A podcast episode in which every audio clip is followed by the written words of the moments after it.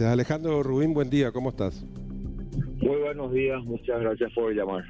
Bueno, Alejandro, queríamos conocer un poco de detalle una información bastante positiva que llega desde Israel, la habilitación de este mercado para otro tipo de carne. De hecho, Israel ya recibe la proteína roja paraguaya hace bastante tiempo y es uno de los principales mercados de algunos cortes. Ahora se agrega un corte más, por así decirlo, Alejandro.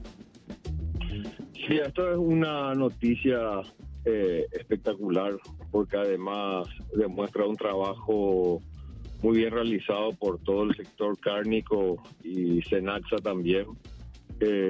Habilitar este mercado con, con, carne, con hueso, también es un potencial eh, para la carne ovina. Eh, la carne ovina obviamente no, no se faena carne nomás, siempre va con hueso, así que yo, yo veo un gran potencial también ahí. Y, claro, es una noticia positiva y, es un, un check a, a todo lo que se está haciendo en el sector cárnico. ¿Cuáles son los próximos pasos a partir de esta habilitación, Alejandro, en el sentido de decir, bueno, para que se inicien las exportaciones, evidentemente tiene que haber otro tipo de, eh, bueno, de negociaciones y de acuerdo, pero la habilitación propiamente ya es un punto positivo, pero a partir de aquí, ¿cómo se hace hasta que finalmente los primeros envíos se puedan dar y en qué, en qué tiempo podrían darse eso, Alejandro? Esto, esto siempre pasa por el finalmente por el sector privado. El, el, tema de, de, la carne en particular con Israel eh, está todo el ritual kosher, para lo cual tienen que venir o vienen, o cada comprador tiene un, un grupo de supervisores que vienen a, a faenar. Es una faena mucho más, más lenta que lo normal. Eh, así que, que cada frigorífico tiene o, va cerrando los negocios con cada comprador y es un poco complejo en ese sentido. Eh, así que bueno, los, los, tiempos ya dependerán del sector privado. Ojalá los precios cierren. Eh, le, vuelvo a decir que yo veo un, gran potencial para la parte ovina, más allá que, de, lo que ya se está exportando, como bien lo dijiste, de la de todo lo que es el sector cárnico de, vacas. Eh, así que, que los tiempos dependerán de, eso, del sector ya, ya privado, que vayan cerrando los nuevos precios, que ojalá les siga siendo beneficioso para Paraguay y para el comprador Israel, porque que yo tengo entendido, eh, Israel es uno de los que mejor paga el kilo de carne paraguaya y tiene todo este sistema kosher que también es un poco complejo, pero el, eh, es un win-win. Eh, pagan muy bien y bueno, ya están comiendo muy buena carne y espero cuando ya asuma funciones allá poder hacer hacer el asado. un asado 100%. Mira que los uruguayos se llevan allá a la de ganar. Yo estuve hace un año por ahí, los uruguayos se creen que tienen la mejor carne. Creo que ahora la mejor carne va a ser la, nuestra, Alejandro. Cintia, creo que tenemos una sí, Alejandro, eh, por favor, quítame la ignorancia. ¿Cómo, se hace este, este ritual del kosher? Que, eh, entiendo que es un proceso que implica más tiempo y involucramiento de más personas, pero ¿podrías describir, por favor? Mira, no habría participado hace mucho tiempo. Yo creo que también cambiaron algunas cosas de unas máquinas que, que ahora usan para tratan de, de que de lo que yo sé, ¿verdad? Sí. Tratan de que el sufrimiento animal sea lo menos posible. Son, normas que estaban eh, ya en, la Biblia.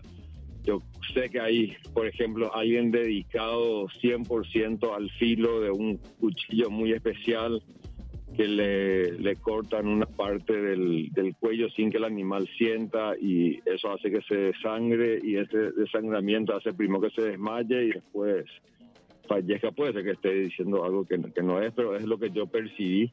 Ah, ok. Em, y, bueno, después hay todo un sistema que inclusive finalmente el animal se controla los pulmones, el animal a ver si está eh, sin ninguna enfermedad y ahí recién se la habilita, tiene que haber más de 10 personas involucradas con este tema, eh, gente que respeten las normas judaicas sobre, y, este eso es un, poco complejo. ¿Eso se hace para, para todos los, los faenamientos o es como que se aplica un protocolo ya a partir de, de de las primeras hechas o cada vez que vas a faenar se hace bajo bajo esta no, condición? cada vaca, cada vaca es controlada, cada vaca controlada. Con razón, eh, un poquito más complejo. Eh, Alejandro, por último, eh, creo que en febrero estás asumiendo tus, tus nuevas funciones. En lo que tiene que ver, bueno, te vas con la experiencia de que evidentemente el intercambio comercial está, digamos, en ascenso, digamos que ahora la carne, uno de los principales productos de exportación del Paraguay, bueno, se va a sumar eh, con la carne con hueso, evidentemente va a representar, digamos, eh, un aliciente o una consolidación de este intercambio entre los dos países. Pero en los últimos 10 años, desde el retome de las relaciones, bueno, después se cortaron en la época de Mario Ado Benítez y ahora se están volviendo a retomar, evidentemente hay como que un mayor o una eh, fluidez mayor entre los dos eh, países, Alejandro. ¿Pensás esto incentivar, eh, ya que repito, conoces, digamos, el ambiente empresarial y el intercambio que existe entre los dos países una vez que asuma el rol de diplomático allí en Israel próximamente? Sí, yo, yo tengo una visión que coincide mucho con la visión también del presidente, que, que lo escuché decir y me encanta, ¿verdad? Que es la diplomacia económica, eh, que es el sector donde yo vengo.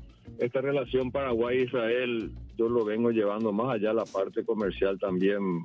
Hasta hace poco fui cónsul honorario de Israel por casi 10, 11 años. Eh, así que también entiendo muy bien la, Cancillería israelí y los, las personas, la idiosincrasia eh, del, israelí. Eh, la balanza comercial para Paraguay siempre fue estupenda, 10 o 12 a 1. Es decir, si Paraguay exportaba 10, 100 millones de dólares, acá había una importación de poco menos de 10 millones. Eh, decir, que es uno de los pocos países que la balanza comercial está muy favorable de, Paraguay. Y esto eh, es un paso más.